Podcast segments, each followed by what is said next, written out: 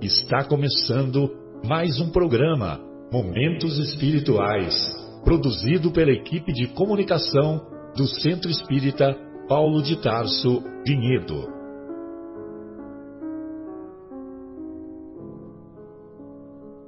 Se guardas contigo o estigma do sofrimento, indagando pela solução dos velhos problemas do ser e da dor, se percebes a nuvem que prenuncia a tormenta e o vórtice traiçoeiro das ondas em que navegas, vem conosco, estudemos a rota de nossa multimilenar romagem no tempo, para sentirmos o calor da flama de nosso próprio espírito a palpitar e morredouro na eternidade, e acendendo o lume da esperança, perseveremos juntos em exaltação de alegria que Deus, o Pai de infinita bondade, nos traçou a divina destinação para além das estrelas.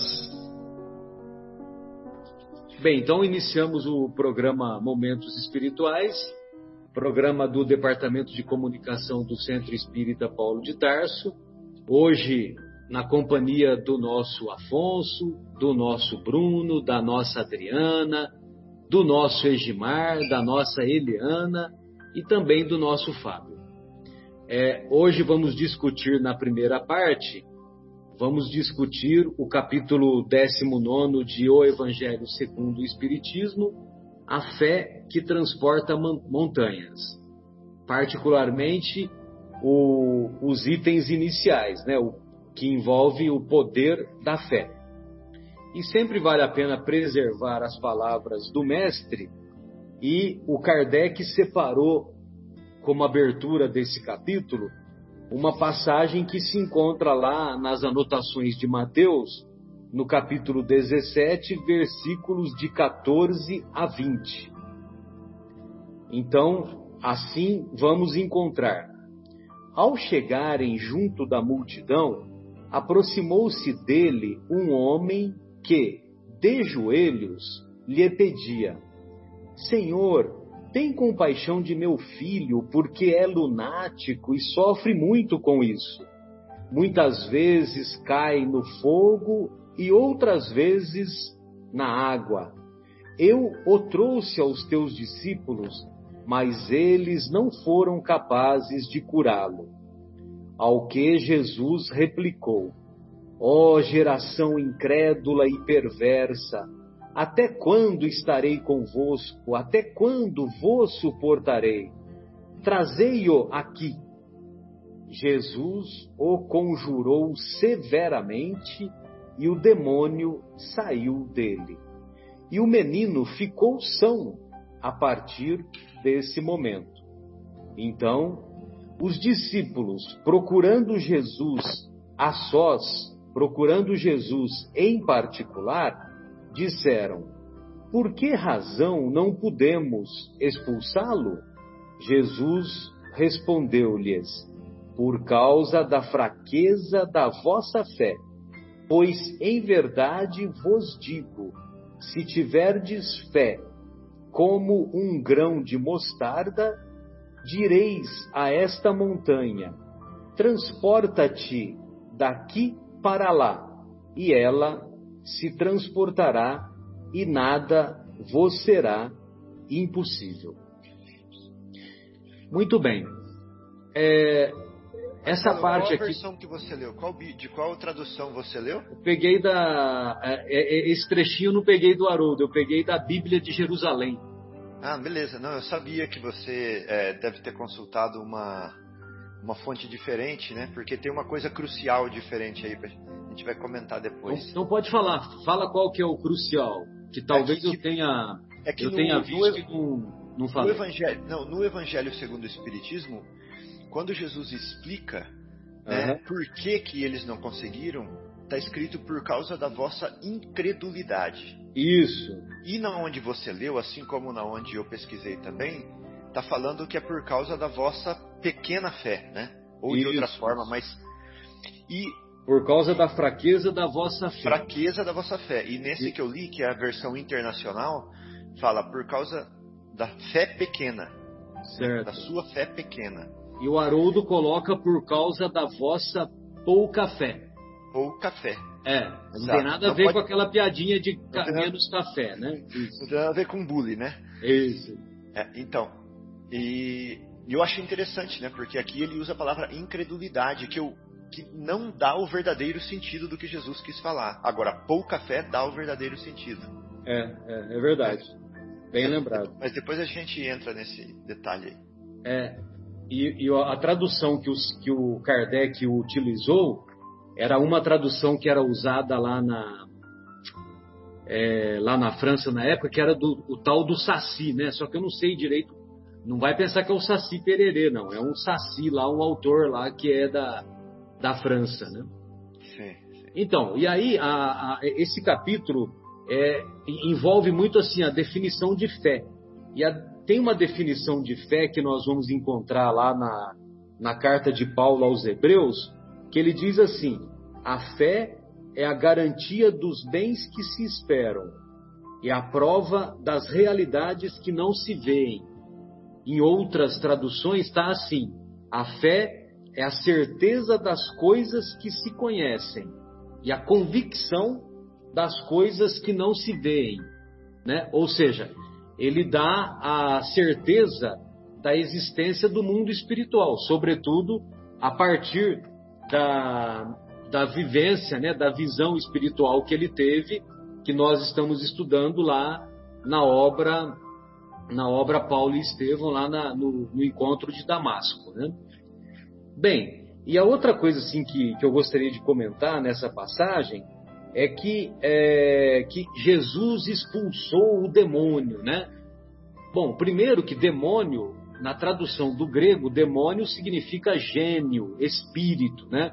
E não um ser eternamente voltado para o mal, né? Para a prática do mal. E então, quando diz que expulsou o demônio, é, Jesus não expulsou ninguém, né? Jesus é, é amor, é fraternidade, é estender as mãos em qualquer situação, né? E, e aí, quan- quando, quando diz que Jesus expulsou o demônio, nós devemos entender que Jesus encaminhou aquele espírito que estava equivocado. Ah, então, aqueles espíritos que estavam assediando negativamente aquele jovem, é, fazendo com que ele se atirasse no fogo ou se atirasse na água, é, com aquele comportamento lunático, então aqueles espíritos eles foram é, doutrinados pela equipe espiritual que acompanhava Jesus e essa equipe espiritual encaminhou para as zonas espirituais para que aqueles espíritos não somente se afastassem, mas também tivessem uma outra uma outra trajetória lá no, no mundo espiritual, né? Uma vez que é, quando Jesus se uniu a 12 seguidores, a 12 discípulos inicialmente, já é uma lição grandiosa, porque ele deixou claro que ninguém faz nada sozinho. E, evidentemente, que devido à grande ascensão espiritual dele, nós não somos ingênuos de acreditar que a equipe que, que, ele não era cercado por uma equipe espiritual de altíssima hierarquia, né? Que ia abrindo os caminhos para para os mais variados atos que nós acompanhamos, né? Na sua trajetória. Bom, para finalizar a minha parte, tem essa essa mensagenzinha aqui na obra Vivendo o Evangelho, que ela é também, ela é muito uh, eloquente, né? Então, o André Luiz diz assim: o cirurgião confia em sua destreza. O ladrão que prejudica confia em sua astúcia. O escritor que escreve confia em seu estilo. O professor que ensina confia em seu saber.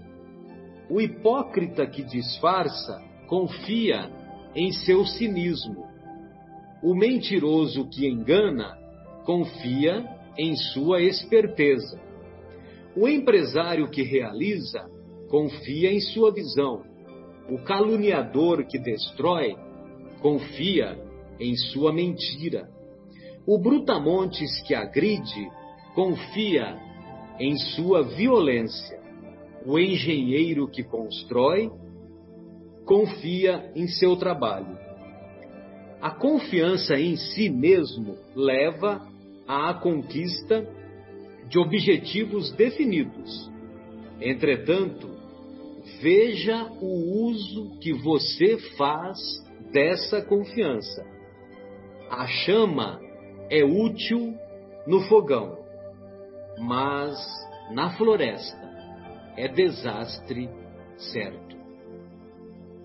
Então vamos usar a nossa confiança na prática incessante do bem. É, ô Adriana, gostaria de começar por você, querida. Fica à vontade. Olá, pessoal. Sabia que ia me chamar? Eu já estou ficando craque aqui, mas é bom. Ia lhe chamar enquanto corria a barca.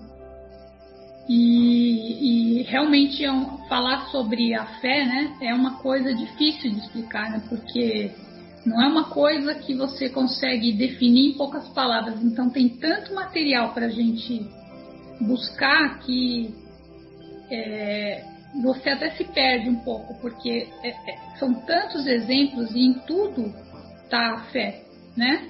Se a gente for ver.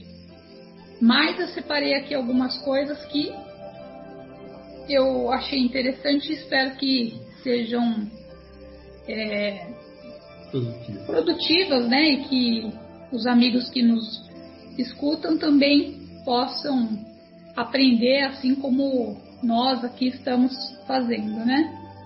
Então ele fala aqui, os, os dois livros que eu busquei uh, é lá na ABV Espírita, né, no site. Um é Fé e Outros Estudos, de Amag Ranges, e o outro chama Fé, psicografado por Chico Xavier e é, de espíritos diversos, né? São vários espíritos que passam ali algumas mensagens. Então fala assim, né, que a fé é diferente de crença, né? Ela expressa o sentimento do homem em relação à razão da vida. Então é realmente é, um, um, acreditar, né? A fé naquilo que uh, Kardec traz nesse capítulo realmente expressa o sentimento, né? A parte, o, o, uma coisa muito mais profunda do que simplesmente acreditar, né? E ter fé é, é quando a gente identifica dentro de nós algo maior do que nós mesmos, né? É aquele momento que a gente se reconhece como criatura e confia no Criador. E sem a fé, a nossa vida perde o sentido maior e a gente acaba caindo nas, nas satisfações imediatas, né? Na, na, naquilo que que a gente já aprendeu, né, que é provisório, que vai ficar tudo aqui. E a gente deixa de viver o sentido real mesmo da nossa vida, que é a caridade, uh, o nosso progresso, o progresso de todos os nossos irmãos, o bem-estar alheio e assim por diante, né? Que são as coisas que a gente vai levar para as próximas existências. E quando a gente tem esse vínculo com o Criador, e nós percebemos né, que ali nós somos todos irmãos, e aí entra uma parte que você já falou, Marcelo. Somos todos irmãos e necessitamos uns dos outros para vencer os desafios da vida. Então não tem como vencer os desafios da vida é, sem ter ajuda o tempo inteiro. Né? E para isso nós precisamos fazer isso juntos, né? E sem ver Deus, né? O ser humano ele acaba só vendo as suas necessidades, né? Ele só se preocupa com a sua própria felicidade. Ele não tem tempo para caridade, porque ele está tão preocupado com aquilo que vai trazer felicidade para ele que ele não tem tempo para os outros. Né? E ele acaba atropelando as necessidades alheias para satisfazer as próprias, né? Sem considerar que a gente tem a eternidade para fazer isso, não precisa ter pressa, né? O ser humano ele acaba ficando egoísta, né? uh, ele quer tudo para si. O ser humano, eu digo nós, né? Eu também faço parte. Muitas vezes a gente esquece que a gente é um espírito eterno, vamos ter várias e várias encarnações e temos tempo para nós, mas temos tempo também para o nosso próximo, né? E para auxiliar sempre que possível, né? Sempre que pudermos ser úteis. E sem egoísmo, sem orgulho, sem perder tempo com vaidade, né? Da mesma forma que Deus, ele não tem pressa, ele espera por todos os seus filhos, né? Ele fala que até que a última ovelha desgarrada não, não vá até ele, que é, não, não, não terminou, né? Nós todos vamos seguir essa caminhada juntos até o último chegar lá também. E ele faz isso com paciência, né? Então, é, a prática do bem, ela exige de nós o sacrifício e a entrega. Então, o que, que é a fé? É a confiança que você estava falando que a gente tem que ter, é a entrega, né? E quando a gente pratica o bem, a gente pratica o bem ao próximo, é a demonstração da fé viva dentro de nós. Né? É, o nosso, é a nossa ginástica da fé, a, a caridade. Né? E essa fé, muitas vezes a gente vê que, até mesmo com a gente, né, nem sempre a nossa fé está tão fortalecida, ela ainda é vacilante, né? nós ainda estamos às vezes igual São Tomé, né? Tem que ver para crer. E essa fé em muitas pessoas ainda está ali no coração, todos nós temos, mas muitas vezes ela está ali adormecida. E por que, que uns têm mais e outros têm menos, né? Por que, que para uns é tão fácil ver Deus e para outros não? É tão difícil aceitar, né? É justamente pela, pelos diferentes graus de evolução que nós estamos, né? Nós, com certeza, já tivemos várias experiências, vários tombos, tropeços, e já aprendemos com essas dificuldades, com essas lições, e estamos aqui hoje falando de algo que a gente acredita, mas muitos ainda não fizeram esse caminho.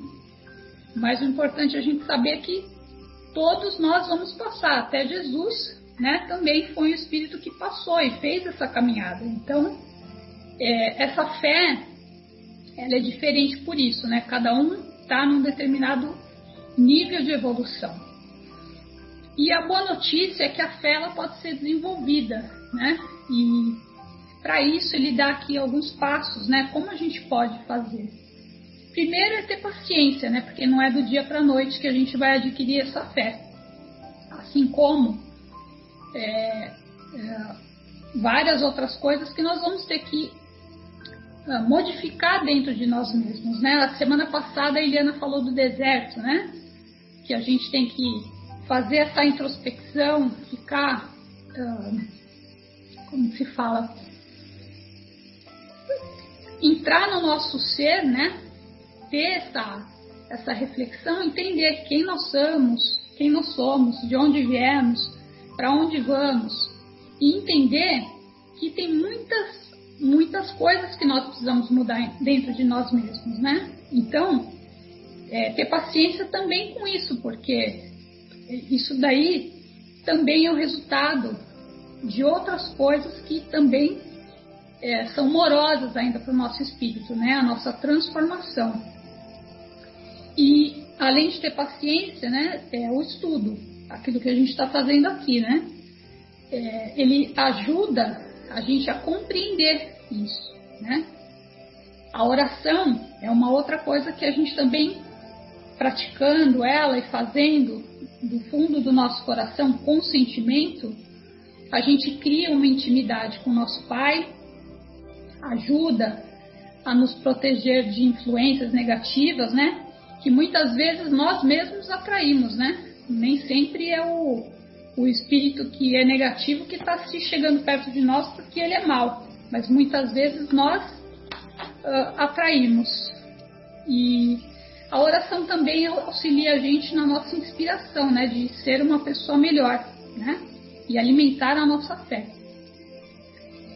Praticando a humildade, né, que é amiga da fé, Porque se o orgulhoso pensa só em si e na sua glória, é, a gente tem que lembrar que Jesus falou, né? Amar ao próximo como a nós mesmos. Então não é amar a nós, não é o inverso, né? A gente tem que amar o nosso próximo como a nós.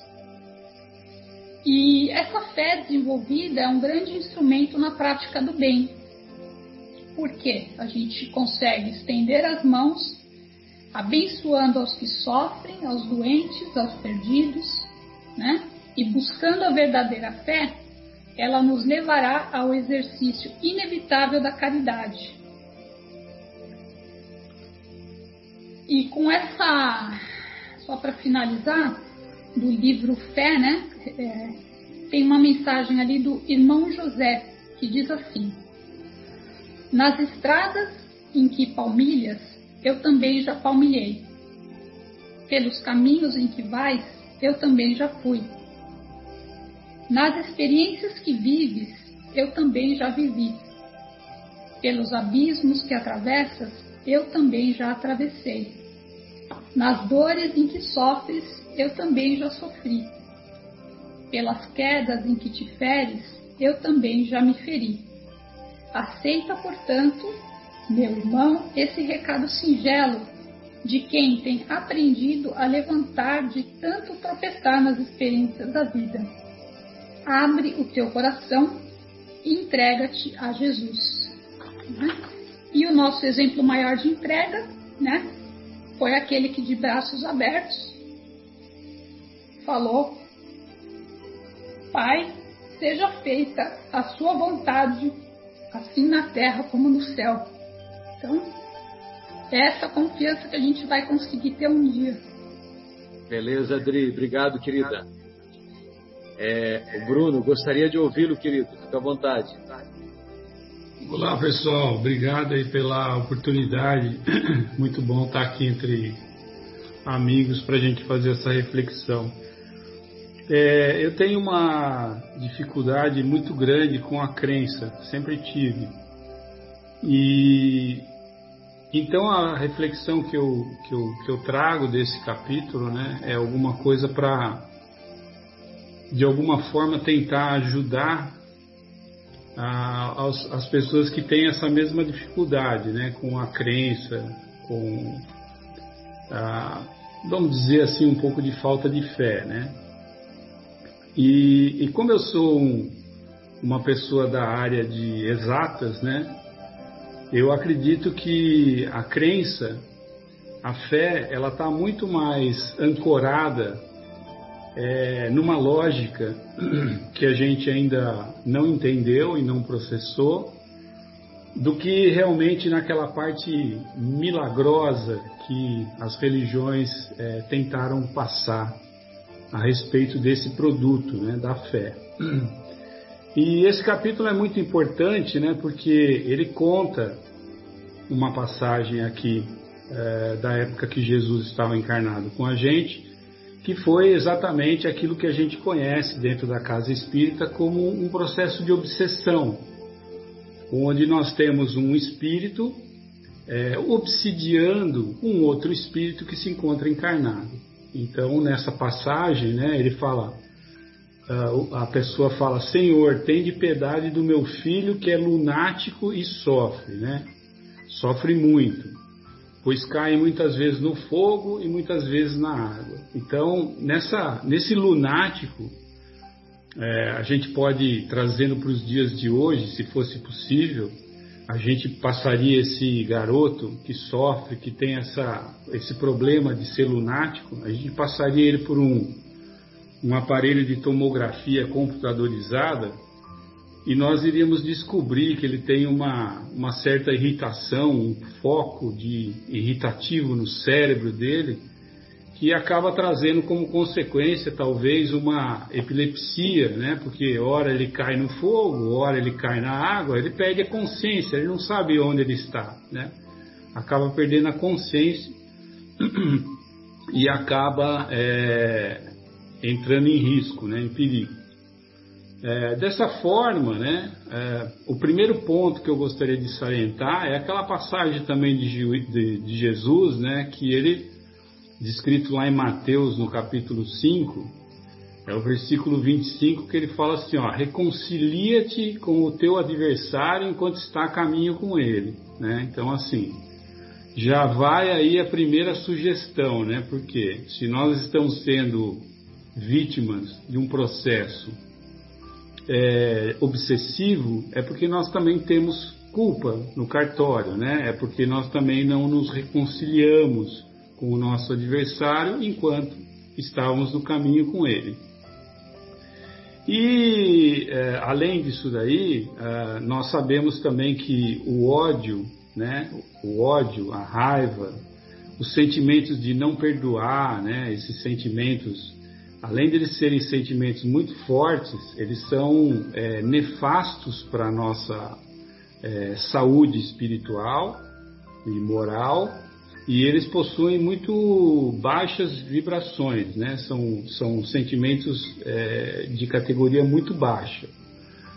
E nós lá na, na, no Evangelho, nós vemos que Jesus, nos relatos que nós temos de Jesus, Jesus nunca perdeu a oportunidade de insistir para que nós perdoássemos e que nós nos amássemos uns aos outros, ou seja, a ponto até de amarmos o nosso inimigo.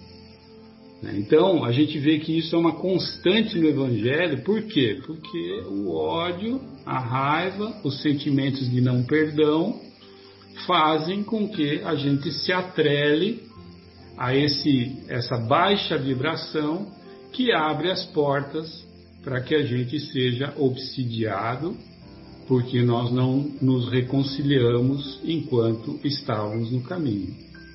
Então, isso é uma coisa, para a crença, muito fácil de entender. Que nós somos todos irmãos, nós estamos ora encarnados, ora desencarnados, e que nós mantemos uma relação entre todos os filhos de Deus. Né? Somos irmãos. É, Geralmente, a extensão do resgate ela está sempre ligada à gravidade da falta que foi cometida. Mas a gente tem que perceber né, que a grandeza e a misericórdia do nosso Pai, ele diz o seguinte, né, que a lei ela vai apenas cobrar o necessário para o reajuste. Né? O que, que o Pai quer? O que, que a lei universal quer? Ela quer o reajuste. Ela não quer nem mais nem menos. E, e, e, e por que, que foi é, desajustado? Por que houve a falta de ajuste? É, por que, que tem que haver um novo equilíbrio das forças universais que foram desrespeitadas? Na maioria das vezes, pelo nosso livre arbítrio. Nós é que decidimos desequilibrar as forças, não nos tratando como irmãos, não nos amando, cultivando o ódio, rancores e o não perdão. Então é muito importante que a gente, dentro dessa passagem de Jesus, consiga ver esses conceitos que a doutrina espírita traz para a gente.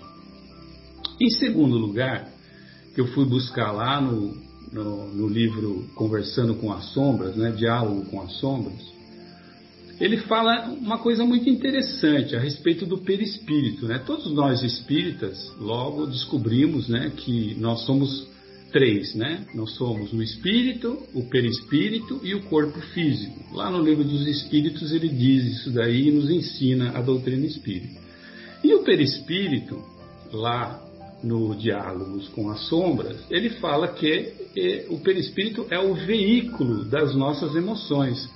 Lembra que o ódio é um sentimento e o sentimento gera emoção. Então, olha só, o perispírito ele é veículo das nossas emoções. O espírito, o, o, desculpa, o espírito ele pensa, tá? O perispírito ele transmite o impulso e o corpo físico executa. Nós estamos ligados dessa forma aos nossos três corpos: o espírito, o perispírito e o corpo físico. O perispírito, ele preside a formação do ser, ou seja, ele funciona como o molde do corpo físico.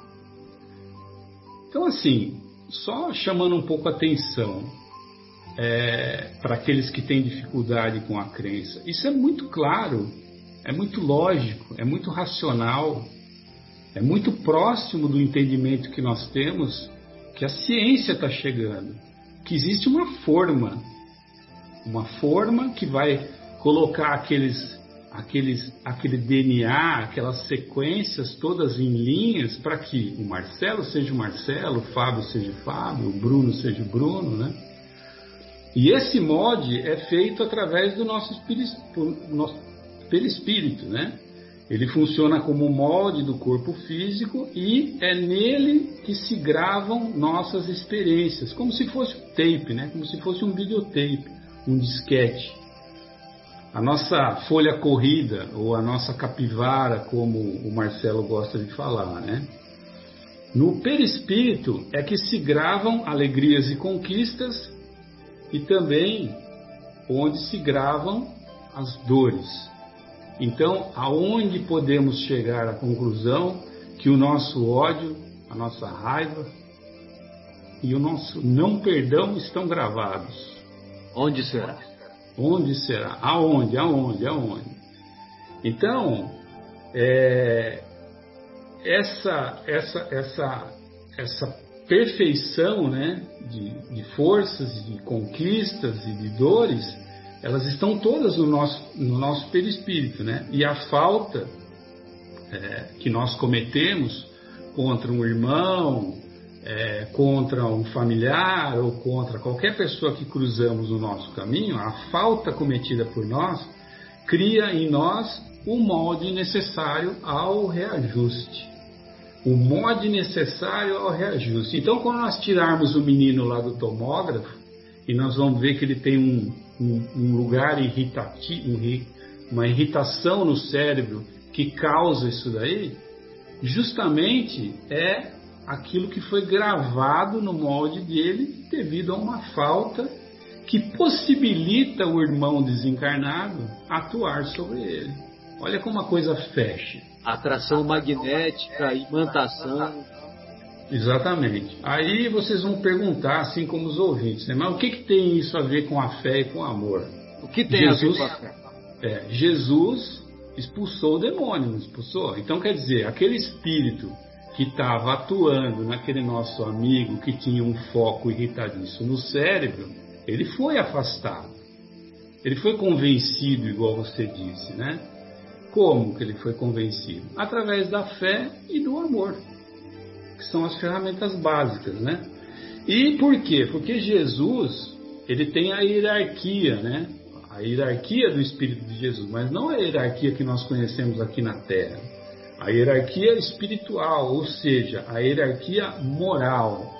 Indo mais um pouquinho adiante, em alguma parte, eu não, conheço, eu não, não me lembro qual parte que é da, do, do Evangelho, Jesus diz para os seus discípulos que para uh, é, afastar esse tipo de demônio era necessário jejum e oração. Jejum e oração. Só que jejum não é aquele jejum, ah, jejum, fiquei sem comer, não. É, é uma jejum... outra passagem semelhante a essa, viu, Bruno? É uma outra, é, só que precisaria pesquisar onde está, mas tem isso, isso mesmo. É, exatamente. Mas seria jejum é, de coisas negativas, jejum de é, é, imperfeições. Exatamente, né? E a oração. E aí, é, para completar a fé, é, que, que tem essa capacidade de afastar esse demônio, porque nós somos, nós somos filhos de Deus e nós também temos condição de desenvolver. Né? Jesus disse: Nós somos, vocês são deuses, né? A fé que é legítima, a fé que é viva, a fé que é firme. Aquela fé que diz assim, ó, o mundo pode desabar em cima de você que você não se importa. Ou então a definição que você falou, Marcelo, do nosso especialista em fé, nosso especialista irmão Paulo, que diz o seguinte, como você falou, a fé é a garantia do que se espera a fé é a garantia do que espera. Então eu espero, ela é a garantia, a prova das realidades invisíveis, né, que está lá em Hebreus. A força e o poder da fé eles transmitem através da prece, enunciada com emoção e sinceridade. Então, o que nós, para finalizar, o que nós temos que pensar desse efeito milagroso da prece que nos transmitiram, nada mais é do que não é uma coisa miraculosa, mas é uma coisa lógica, racional, existente, diante do fato de nós sermos energia.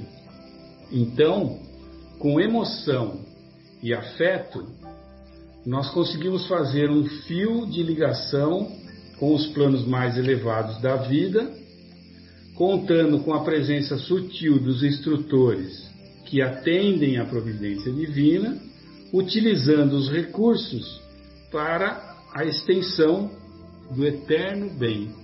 Por isso que o nosso irmão demônio, né, como ele colocou, foi encaminhado para o seu é, é, para ser levado, instruído. instruído, tratado e assim por diante. Então faz sentido, né? Principalmente para uma pessoa que pensa através da ciência exata, faz sentido. E isso que é bonito da fé, o sentido que ela vem trazer quando a gente estuda a doutrina espírita. Obrigado aí pela, mais uma vez pela oportunidade. Maravilha, Bruno. Belo casamento aí do lá do Sermão do Monte, né? Do que você foi buscar, reconciliar-vos com o vosso adversário e essa ligação com a fé. Beleza. É, hoje, Mar, gostaria de ouvi-lo, querido. Você separou alguma historinha hoje? Como você adivinhou, Marcelo? Aquela do, aquela do avião, do piloto? Não, outra, é outra. Ah, então tá Mas bom. eu vou deixar um pouquinho mais para frente. Tem problema.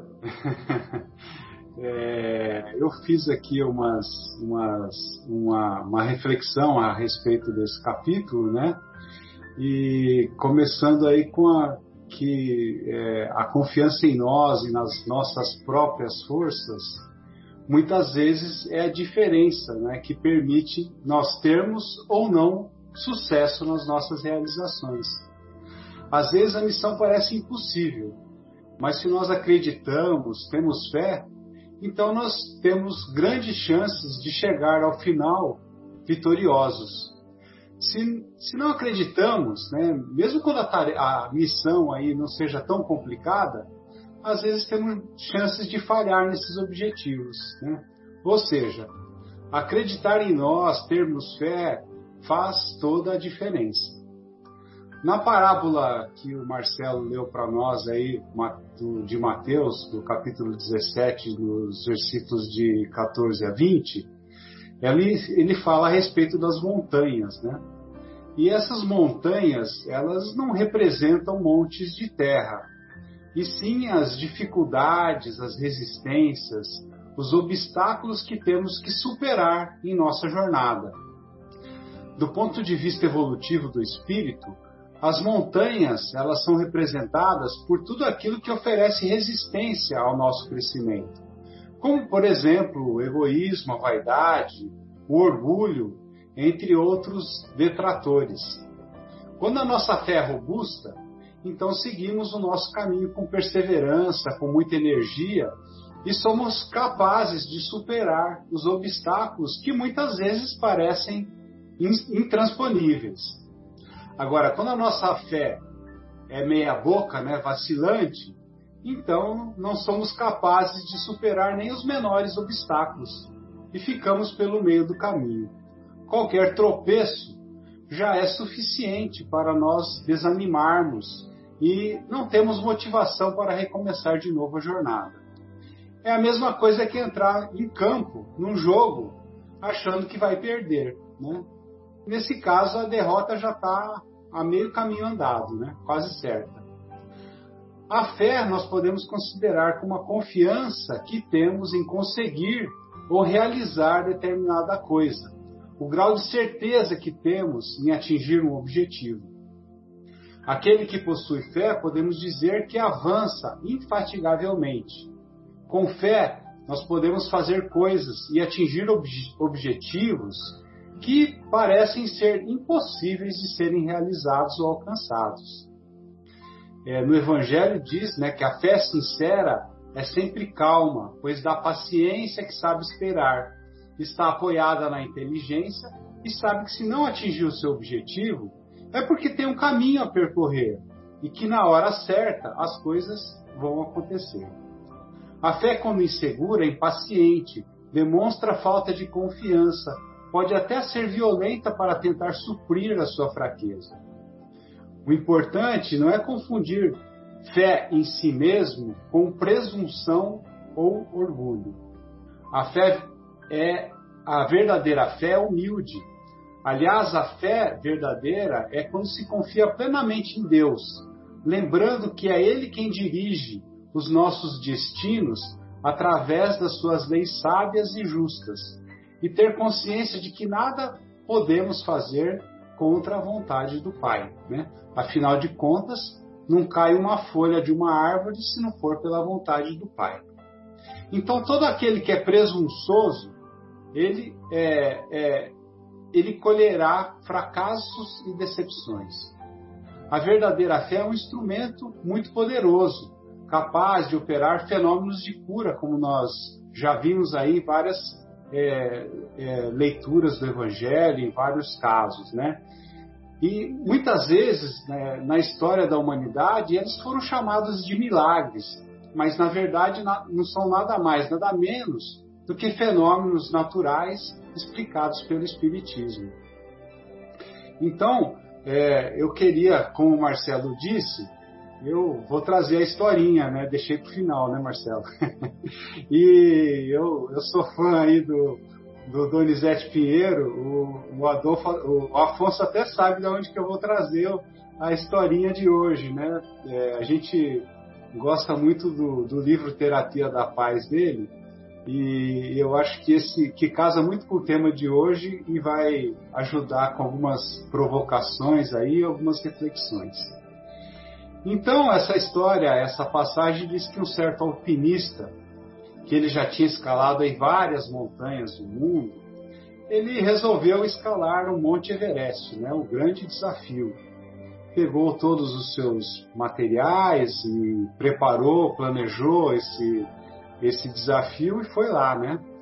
Quando ele chegou no local, ele iniciou a sua caminhada, é, a sua escalada e depois de três horas e meia ele resolveu parar para repousar. É, e antes que ele armasse a sua tenda, né, a noite caiu repentinamente com uma breve chuva. Tudo ficou completa de uma hora para outra, tudo ficou escuro e ele não conseguia ver nem a própria palma da mão. E aí ele começou a refletir: essa experiência eu nunca tinha vivido. E em sequência, uma forte tempestade começou a cercar aquele monte provocando uma grande avalanche. Sem mais nenhuma segurança que o livrasse, ele caiu no abismo. E enquanto ele caía, ele começou a rever a sua própria vida, desde a infância até aquele momento. E ele percebeu que ele estava prestes a morrer. Seu pensamento então se voltou para Deus porque era o único recurso que lhe restava. E aqui eu faço um parêntese, né? Normalmente é, a gente só lembra de Deus na hora que a água bate no traseiro, né? Como se dizem por aí, né? E ele então pedia na sua oração que o Pai livrasse ele da morte. Em resposta à sua oração, ele a corda se prendeu na montanha e ele tinha uma corda presa na cintura, a corda se prendeu na montanha e amortecendo a queda e parou. Então, ele percebendo a eficácia do livramento de Deus, ele naquela escuridão ele estava pendurado, né? É, não enxergava nada e uma brisa com uma voz passou ao lado dele e, e falou, né, da seguinte forma: Você crê que eu posso livrar-o da morte? Ele imediatamente respondeu: Sim, eu creio que posso sair com vida. Então a voz respondeu: Então solte a corda assustado e sem fé tamanha, não aceitou o desafio e aquela voz suave foi embora. Dias depois, a equipe de resgate foi procurar o desaparecido alpinista e encontrou morto, congelado, pendurado a um metro do chão. a pergunta que fica aqui é o seguinte: você soltaria a corda? O alpinista da nossa história era um homem de fé. Acreditava que seria capaz de escalar aquela montanha de gelo, né? e começou a subida. Certamente ele já tinha enfrentado outras batalhas, outras dificuldades e venceu. Agora estava ali para provar sua coragem. Ele foi surpreendido com uma avalanche e com a queda ele teve tempo de lembrar de Deus. Rogou a ajuda do Pai naquela hora de perigo. Foi salvo, no primeiro momento, pela corda que estava amarrada no seu corpo. No entanto, envolto pela escuridão e pela tempestade, convidado pela voz para testemunhar o tamanho da sua fé em Deus, não teve coragem suficiente para cortar a corda, morrendo ali de frio a apenas um metro do chão. Na vida real, em diversos momentos, nós somos testados, né? Será, será que a confiança é, em nós já é bastante grande? Será que a nossa fé em Deus é forte o suficiente para enfrentar, o enfrentamento de provas maiores? A cada dia, nos pequenos contratempos, nós somos convidados a manifestar a fé na própria capacidade de ser humano. Precisamos acreditar nas nossas potencialidades e que temos forças para superar as dificuldades apresentadas. Cada vitória nos fortalece, cada derrota nos enriquece. E se, e, se somos capazes de refletir sobre elas, é claro, né? Porque se a gente não refletir nas nossas derrotas, às vezes a gente não aprende nada com ela. Mas de experiência em experiência, aprendemos a confiar mais em nós mesmos. Cada sofrimento ultrapassado com confiança e resignação mostra que Deus é o Pai perfeito e nos oferece sempre a sua bondosa proteção, ainda que não conseguimos compreendê-la. Então, se hoje você está na escuridão, na escuridão da doença, se vendavais de problemas e preocupações lhe atinge a vida, veja nisso um grande teste para a sua fé. Ao ouvir a voz de Deus, seja capaz de soltar a corda do medo, pois bem próximo deve estar o chão seguro da vida plena e feliz. Então era isso, gente, que eu queria compartilhar aí e espero que ajude aí nas nossas reflexões. Obrigadão, pessoal. Afonso, essa semana você teve oportunidade, né, de soltar essa corda aí, né? É, com o testemunho lá da, da cirurgia que a mamãe se submeteu, né? Sem dúvida. É, então gostaria de ouvi-lo aí nessa reflexão também. É, nós sempre acreditamos que a fé fosse algo que se nascesse com ela adquirida, uma quantidade X de fé. Então, algumas pessoas têm mais, outras pessoas têm menos, mas, como nos explicou o Bruno, a doutrina dos Espíritos nos ensina que a fé é uma virtude a ser conquistada. E nessa busca e nessa construção, nós todos vamos nos encontrar, cada um num patamar diferente de conquista ou de falta de conquista. Ah, o capítulo 17 do, desculpe, 19 do Evangelho segundo o Espiritismo é, nos deixa isso muito claro nos cinco primeiros itens. É, os Espíritos orientam o nosso nobre Kardec a nos explicar a respeito dessa condição. Quando nós ainda temos a fé incipiente, ou seja, não nos detivemos muito tempo em conquistá-la, em nos apropriar de quantidades avolumadas desse sentimento importante, é, nós vamos ter uma fé muito débil, muito fraquinha, muito incipiente, muito verde. E isso orienta-nos o Kardec que gera dois problemas: hesitação e incerteza. E é exatamente através dessa situação que, mais uma vez, como nos falou o Bruno, nós criamos brechas por onde entram os nossos adversários e estudam-nos e obtêm daí uma porta larga e vasta para a sua atuação desequilibradora. Ao contrário, aqueles de nós que nos detivermos a conquistar esse sentimento de certeza, mas é uma certeza mesclada com confiança, a ponto de cortar a corda, como nos falou o Egimar. Nós vamos adquirindo uma qualidade de fé, um sentimento que nos dota de serenidade, em oposição à fé débil, a fé fortalecida nos gera certeza que nos promove perseverança nos caminhos da busca e nos dota de recursos.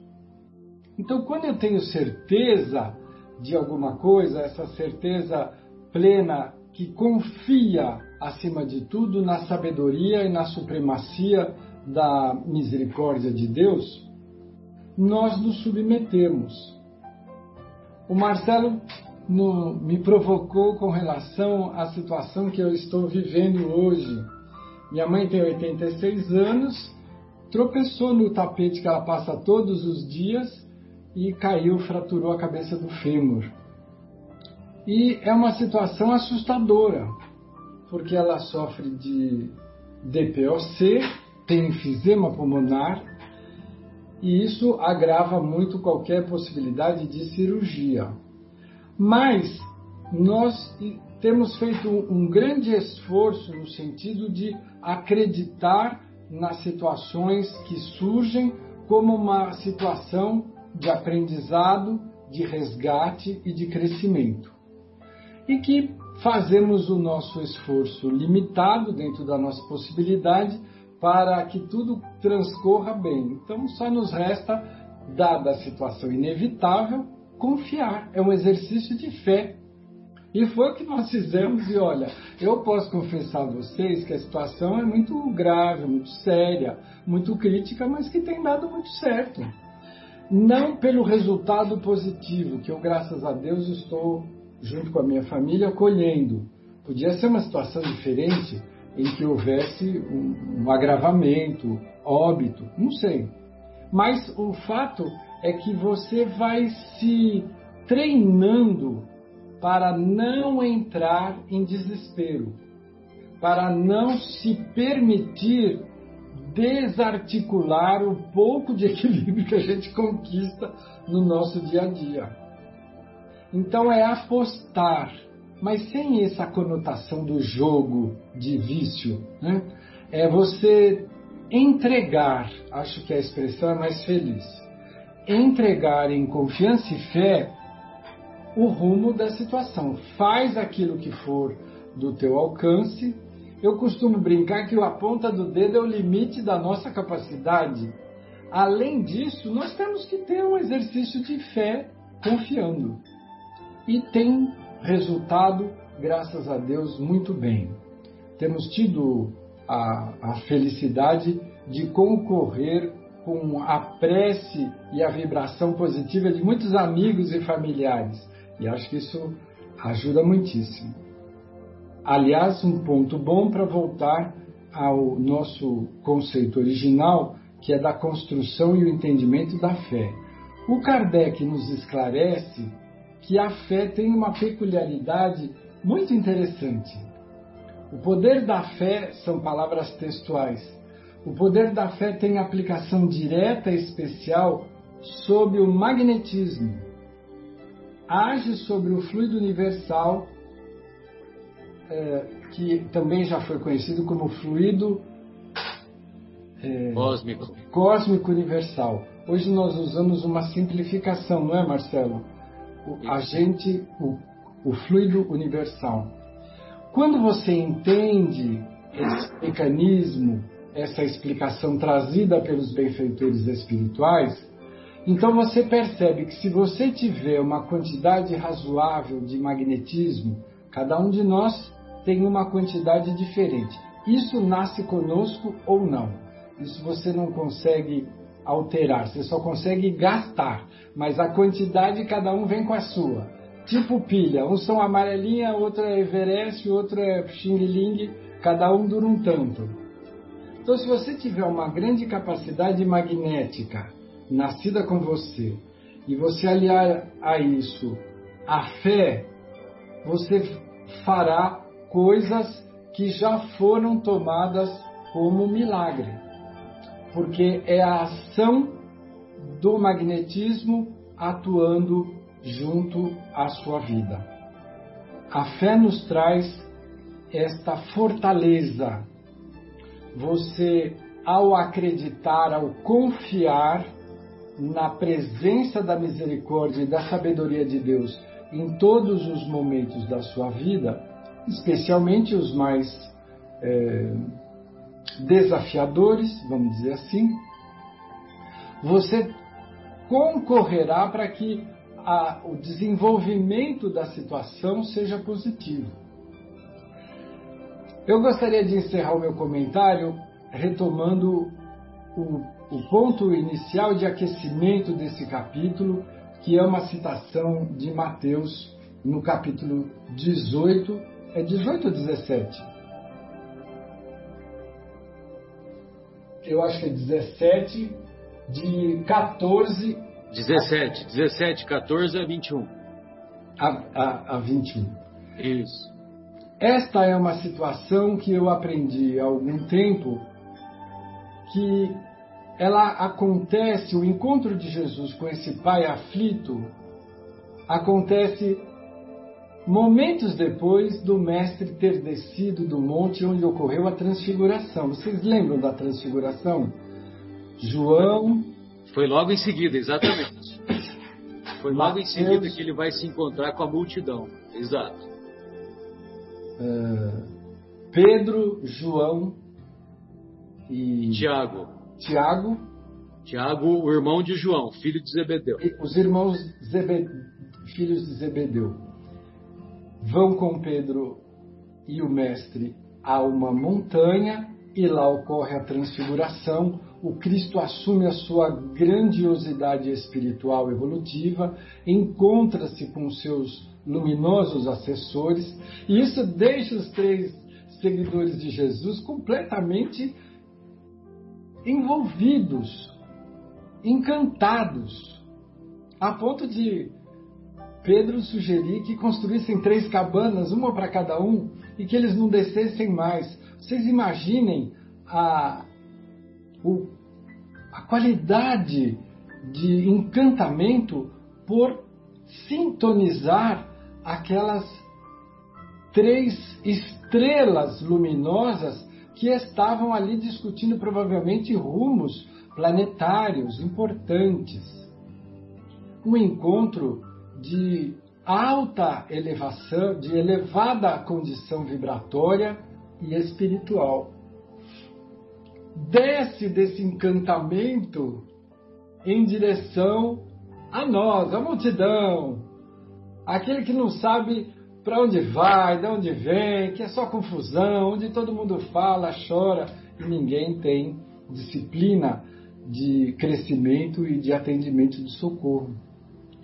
Então, só para a gente contextualizar, você imagina o Cristo descendo daquela situação e aí encontra esse pai aflito. Mestre, me socorre, socorre meu filho. Uma hora ele cai no fogo, outra hora cai na água, e, e tem sido um desespero, um sufoco. E o mestre fala: ah, geração perversa, até quando estarei convosco? Até quando vos hei de sofrer? Estas são palavras do Cristo que ecoam na nossa consciência espiritual muito fortemente, porque o convite é de dois mil anos. Nós não estamos falando de séculos atrás. São dois milênios em que o Mestre nos pede para convidar a construir os valores da fé, do amor, do perdão. do entendimento desses mecanismos que os espíritos, na codificação, nos explicaram de forma tão didática, clara, há poucas dezenas de anos, né, século XIX, foi ontem. Mas como é importante nós nos lembrarmos que para enfrentar situações difíceis, nós precisamos nos alimentar, nos forrar dos recursos da fé, das certezas que nos tornam seres não violentos. Porque a debilidade da fé não causa só inconsistência. Na falta de ferramenta mais lúcida, nós enfrentamos os problemas com violência, achando que isso vai suprir a falta de certeza.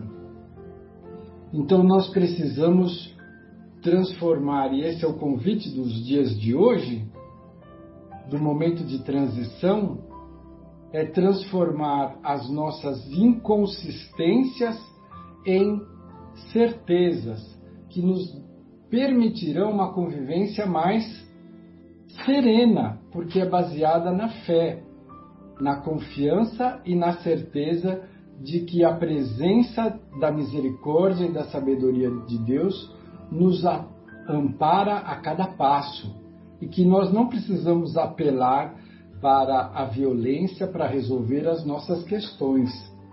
Se nós nos basearmos no amor, no respeito e no perdão, nós conseguiremos evoluir e conviver de forma muito mais amorosa.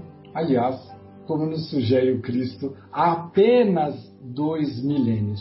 Então, não nos queixemos da pandemia, da impossibilidade de convivência social. É uma estratégia da luz para que nós amadureçamos dentro de nós os processos que estamos atrasados. Nós não temos feito a nossa lição de casa nos últimos milênios.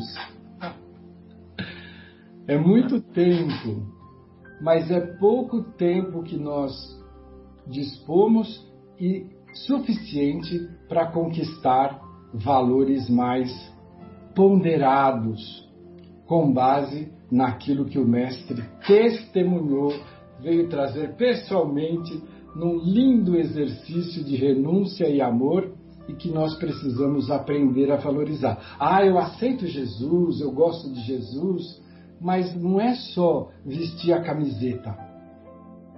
Isso é coisa de carnaval. Né? A grande proposta é trocar o paradigma, é trocar a forma de pensar, viver, agir e reagir perante os convites da vida dentro da proposta de Jesus. Muito bom, maravilha. Ô, ô, ô Eliana, gostaria de ouvi-la, querida. Fique à vontade. Então, na verdade, eu queria só fazer uma parte pequena, aproveitando o gancho que o Afonso deu, que ele tocou nesse assunto da fase de transição, né, dessa época de pandemia, que para mim, é, essa época de pandemia me fez que eu fosse para o meu deserto.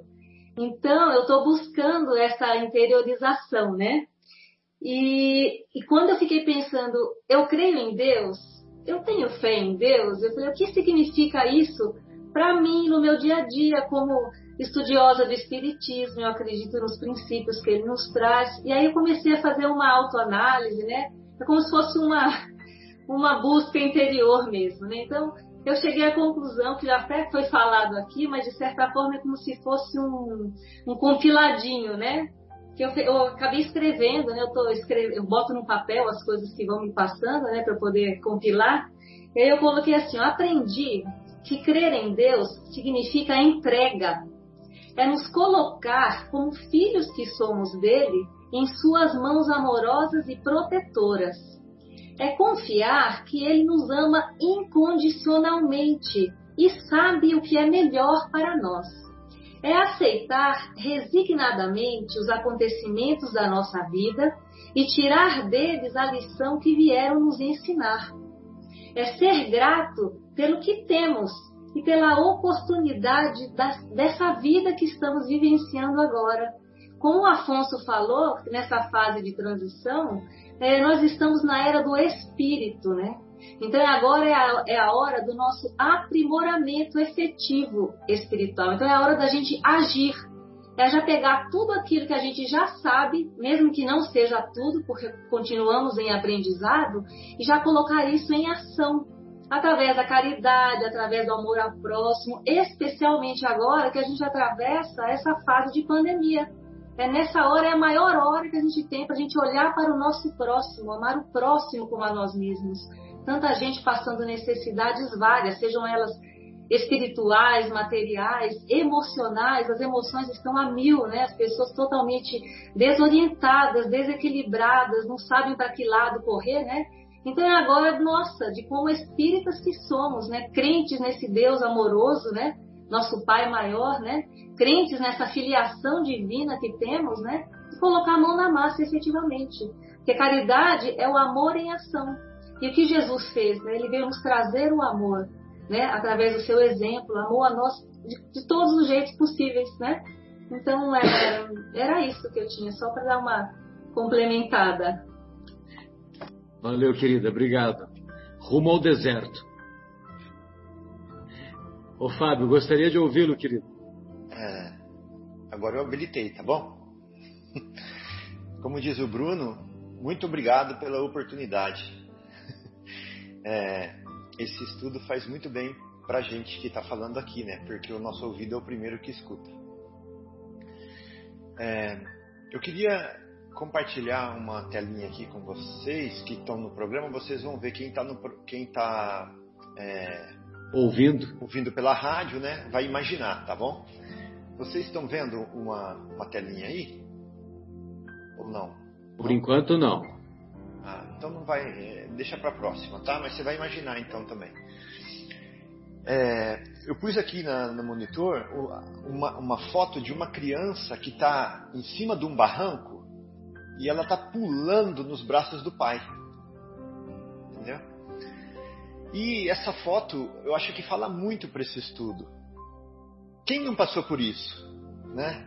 De pegar um sobrinho, filho do vizinho, é, o neto, o filho, e a criança vai puff, pula no seu braço e você pega a criança. É, eu me lembro muito bem uma vez que eu estava na piscina, o Gabriel não sabe nadar né? Eu estava na piscina e o Gabriel me viu na água e eu estava num lugar fundo, a água estava perto do meu pescoço. Ele falou assim, papai, e pulou em cima de mim. Pulou. eu não quis nem saber, não tinha boia, não tinha nada, porque o papai estava ali ele pulou. Aí é, eu fiquei pensando, né, por que, que ele pulou? Por que, que ele pulou? Né? Ele pulou porque ele teve fé ali naquela hora de que o pai dele ia pegá-lo, né? Mas por que, que ele teve fé que o pai dele ia pegar? se ele não conhecesse o pai dele, não estou me gabando, né? Mas isso serve para todos. É, mas se ele não conhecesse, se ele não tivesse convivido, se ele não tivesse é, experimentado, se ele não tivesse tentado outras vezes, visto a reação como que é e ter certeza de como seria a reação, ele não teria feito aquilo. Né? Então a fé vem dessa, dessa confiança, desse, dessa, desse saber qual vai ser o resultado por já ter feito muitas vezes. Né? Por exemplo, a gente pode dar um exemplo aqui de é, é, imaginar né, um piloto de avião e para isso eu perguntaria é, ao Bruno, né? Bruno, você, é, você Você é, pousaria um avião em Funchal quando tivesse um ventinho de lado e a pista molhada? Aí, se o Bruno quiser, ele pode responder ao vivo aqui, né? Você quer, você quer responder, Bruno? É, se tivesse dentro das limitações do avião e das minhas limitações, com certeza eu pousaria. Ousadia, Mas se, né, não tiver, é, se não tivesse dentro das limitações de segurança, e com certeza não. Então, ou seja, é, você, se tiver dentro daquilo que você já conhece, já testou e confia, você faria, né? Sem dúvida, sem dúvida. Legal. Então, ou seja, porque você já tem confiança disso, de que isso dá certo, pela sua experiência, e isso, essa su, isso criou em você a, a, a confiança de que vai dar certo. Mesma coisa se fosse um médico operando, né, que tem que alcançar uma lesão que está atrás de um órgão é, saudável, né, Marcelo? É, você o faria? Sem dúvida, né? Na mesma linha aí do Bruno. Na mesma linha do Bruno. Tem né? confiança, tem experiência, sabe sair de eventuais complicações, né? Exatamente. Mas é, agora eu vou perguntar para o Afonso. O Afonso, você pousaria o avião lá em Funchal nessas condições? Eu não pilotaria. Pergunta para o Gimar. Oi, Gimar, você tiraria o tumor lá, é, que está atrás daquele órgão saudável, com as De suas jeito mãos nenhum. delicadas? De jeito nenhum. Eu também não, nenhuma dessas duas coisas eu faria. Aliás, eu tenho medo de avião e eu não posso ver sangue, né? Então você já imagina. Bom, mas é, brincadeiras à parte, né? é, é, foi só para mostrar que é, que não é assim, né? Simplesmente ter fé e vai lá e vai fazer, né? A fé é resultado da perseverança, a fé é resultado da fidelidade, da constância, do exercício que vai gerar confiança, né? Por isso que eu gosto da foto daquele menininho pulando nos braços do pai. Né? Mas eu queria é, compartilhar aqui uma outra coisa. Tem uma frase em Efésios 2:8 que fala assim, ó: Pois vós sois salvos pela graça, por meio da fé. E isso não vem de vós, é dom de Deus. Vocês concordam com isso que está em Efésios 2:8? Vou ler de novo, ó. Vejam se vocês concordam. Pois vós sois salvos pela graça, por meio da fé. E isto não vem de vós, é dom de Deus. Parece que vai um pouco de encontro com o que eu falei aqui, não parece? É, é dom de Deus, é graça. Então, olha só, vamos pegar umas passagenzinhas aqui de Jesus para ver depois se Jesus concorda com o que está escrito em Efésios, tá bom? Fala assim, ó.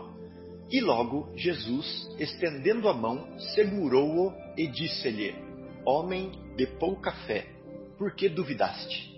Vocês lembram dessa passagem? Foi quando Pedro tentou caminhar sobre as águas, né? Então ele falou assim, ó: Homem de pouca fé, por que duvidaste? Ué, mas se a fé é graça, se é dom de Deus, por que, que Jesus está reclamando de Pedro que ele não tem fé? Né? Ei, por que duvidar? Por que você não tem fé? Entendeu? Se ela é dom de Deus, Jesus não podia reclamar disso. Falar assim, ó, Deus não me deu, meu amigo. Se tivesse me dado, eu tinha andado. Né? Então, olha só. E Jesus respondendo disse-lhes, tende fé em Deus. Outra passagem. Jesus mandando você ter fé. Parece que está ao contrário daquilo. Se a fé é graça, por que, que eu vou mandar você ter fé? Né? Outra, e Jesus disse-lhe: Vai, a tua fé te salvou. Nossa, coitado daquele que não ganhou fé pela graça. Não salva ele. Né? A sua fé te salvou. E tem mais, tem várias outras aqui, eu nem vou ler é, todas. Né? Bom, então aonde que eu quero chegar? Quero chegar no que nós vamos ler agora aqui no livro Pensamento e Vida. O capítulo 6 do livro Pensamento e Vida chama-se Fé. Então olha só como que ele fala. Ele fala assim, ó. A fé vai, isso vai responder a pergunta, tá bom? A fé é graça ou ela é adquirida? Então olha lá. A fé é força que nasce com a própria alma. Opa. Certeza instintiva na sabedoria de Deus, que é a sabedoria da própria vida. Palpita em todos os seres, a fé é a chave para operar a graça. É uma chave. É isso aí, Bruno. Certeza instintiva na sabedoria de Deus, que é a sabedoria da própria vida. Olha só, palpita em todos os seres, vibra em todas as coisas. Como? A fé vibra em todas as coisas? Será que ela vibra aqui no meu, no meu mouse? vibra em todas as coisas. Fluido cósmico. Mostra-se no cristal fraturado que se recompõe. Opa, agora está começando a ficar séria a coisa. Cristal fraturado que se recompõe. Humilde e revela-se na árvore decepada que se refaz gradativamente, entregando-se às leis de renovação que abarcam a natureza. Todas as operações da existência se desenvolvem de algum modo sob a energia da fé. Todas, vou ler de novo. Todas as operações da existência se desenvolvem sob a energia da fé. Confia o campo no vigor da primavera e cobre-se de flores. Fia-se o rio na realidade da fonte e dela não prescinde para sua caudal larga e profunda. A simples refeição é para o homem espontâneo ato de fé. A refeição é ato de fé. Alimentando-se, confia ele nas vísceras abdominais que não vê.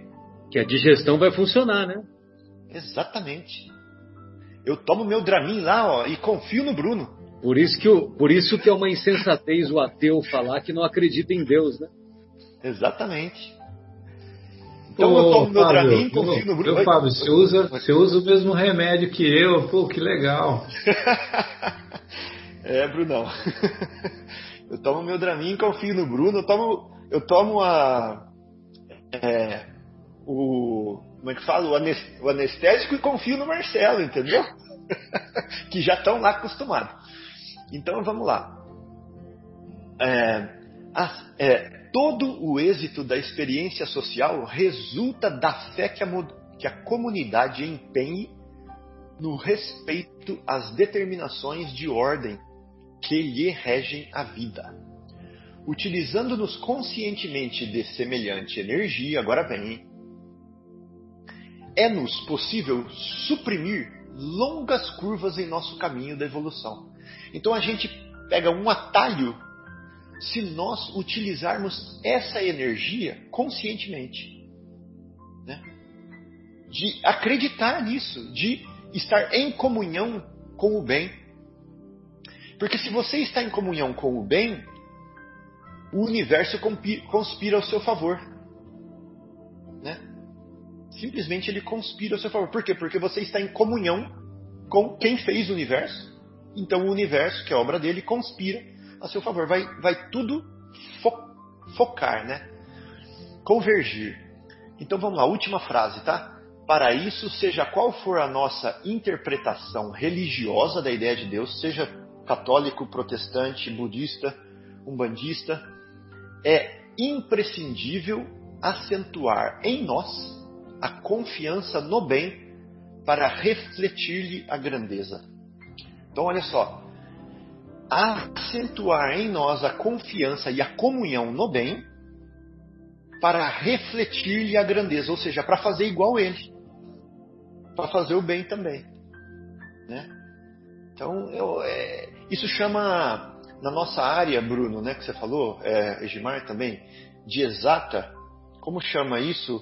é, comunhão, ressonância, ressonância é, é, eu vou lembrar a palavra até o final do estudo, uma outra palavra que eu estou querendo lembrar aqui também. Mas é isso, tem a ver com ressonância, né? É, tudo igual o soldado marchando na ponte, né, Gilmar? Sintonia, né? É, se, o soldado, se o soldado entrar na ponte, todos os soldados, o batalhão, mar, sem marchar, a ponte não treme. Mas se eles entrarem marchando e a ponte começar a vibrar no, no ritmo da marcha deles, pode ser que a, mar, que a ponte quebre, né? Então é isso. Então essa é a ressonância. Essa é a. Bom, então era é, isso. Deixa eu ver se tem alguma última coisinha aqui. Onde é, você então, encontrou essa, essa reflexão? Onde que está? Que você citou é o aí? capítulo 6 do livro é, Pensamento e Vida de Emmanuel. Ah, Pensamento e vida, tá? É. Então a fé, gente, ela começa na semente dada por Deus. Mas a gente pode desenvolver essa fé, né? E a fé, ela é inseparável da perseverança. Por quê? Porque o professor confia em sua didática? Por quê? O hipócrita confia no seu cinismo? Por quê? O mentiroso confia na sua ardileza? Por quê? O cirurgião confia na sua destreza? Por quê? E o piloto confia na sua habilidade? Por quê? Né? Perseverança, fidelidade. Né? Então, era essa a reflexão para hoje. E queria terminar com essa frase aqui, ó. Quando você pensa no bem, o universo conspira a seu favor. Há comunhão entre você e a lei, com L maiúsculo. Mas que não passa de um efeito natural. Então é isso aí, pessoal. Que maravilha. Comunhão com a lei. Com a pessoal, lei. não temos mais tempo, né? Então a gente está encerrando essa primeira parte é, do, do capítulo 19. É, e retornaremos em seguida após a pausa musical.